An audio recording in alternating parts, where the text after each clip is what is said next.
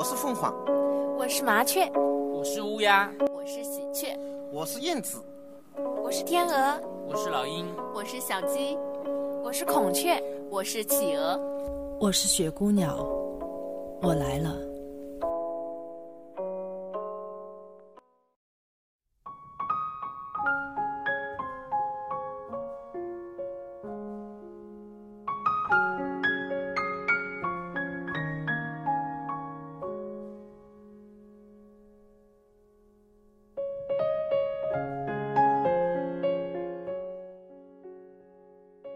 各位听众朋友们，大家晚上好，欢迎来到雪姑娘电台。我是你们的主播，我是冰雪聪明海纳百川，我是海儿。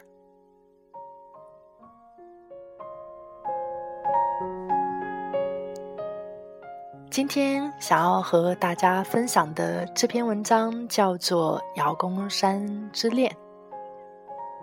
那我此刻。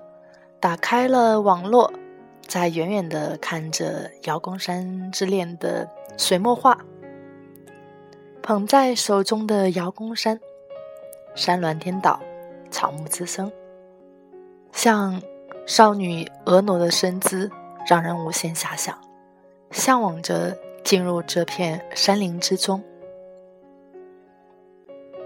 为什么这些浓淡相宜的色彩？竟可以为此倾倒呢？你美丽的身姿是想下一场暴风雨吗？为什么美得如梦似幻呢？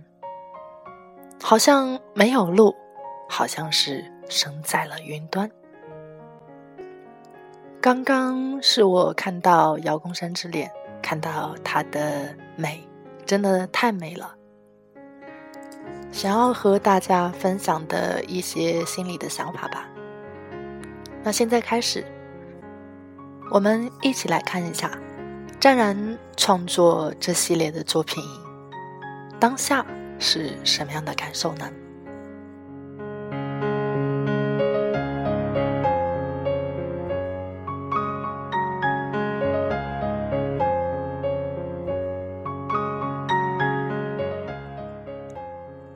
早晨，刚刚画了一张画，因为实在太美，急忙失声题字，反而弄得有些杂质。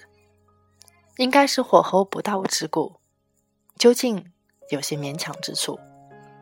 然而，瑶宫山之恋还是堂而皇之的开始了。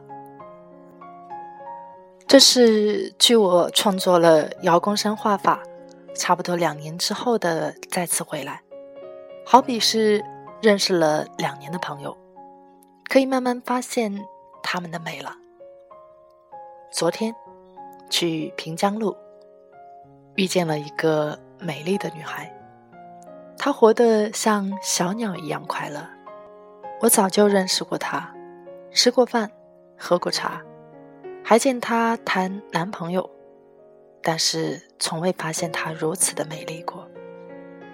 浑身散发着青春的活力，这般无忧无虑的快乐是给人正面能量的。他正在变得八面玲珑，自由自在的穿梭于各路人马之中。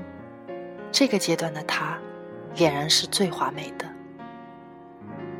不知道周永昌或者刘心武读《红楼梦》读出些什么样的境界呢？他们心中的贾宝玉。到底是个什么？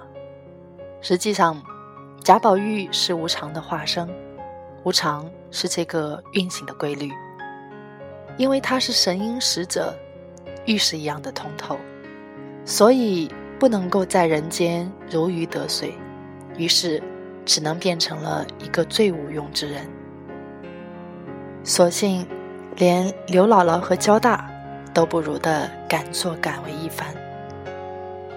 物以类聚，人以群分。什么样的气场，什么样的气味，必定招来了什么样的物色。如果要打妖怪的话，只要去寺庙、道观、精神病院或者终南山一棒下去，总会有十七八只蟑螂。是不会太冤枉了他们的。当然，妖怪还是需要妖怪去打，所以孙悟空去了。不管是人斗、妖斗、文斗、武斗，还是政治斗、窝里斗，都需要这个行里的东西相互去斗，这便是无常之常。最近，我不喜欢女神、女鬼、巫婆之类了，而是喜欢上了仙女，因为仙女那种简简单单的飘来飘去，才是干干净净的快乐。女神或者只能够一夜之缘，或者一面之缘后，不得不果断的离开了便是，只因为女神活得很苦、很累、很伤害，是他们的神圣使命惹上了麻烦，头顶的光辉成了紧箍咒，这样的福名我确切的不需要了，才能够足比瑶宫山。瑶宫山之美。只有天上才有，都是降临不到人间的，并且我发誓不愿意他们来到人间，否则我们的身体进去了，便要弄脏了他们。以前我画瑶宫山，画一些房子进去也三思而后行，只怕是破坏了这片仙山仙水。今日不食人间烟火的山山水水。已经多了一对小人，虽然故意而为之，却天衣无缝的融入其间。瑶宫山之恋姗姗而来，还有同样是玩鸟的，同样是艺术家，如此的不一样，实在是毕加索的无趣了。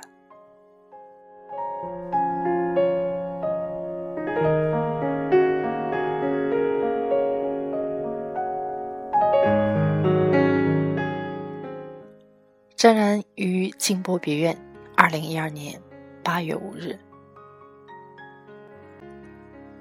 瑶宫山之恋，只因天上有这么美的画作，上面还提到了瑶宫山画法，真的是充满了好奇，甚至想要啊，今天晚上在睡梦当中去破坏一下画面当中的仙山仙水。我要进入到《姚公山之恋》的梦境当中了，大家晚安。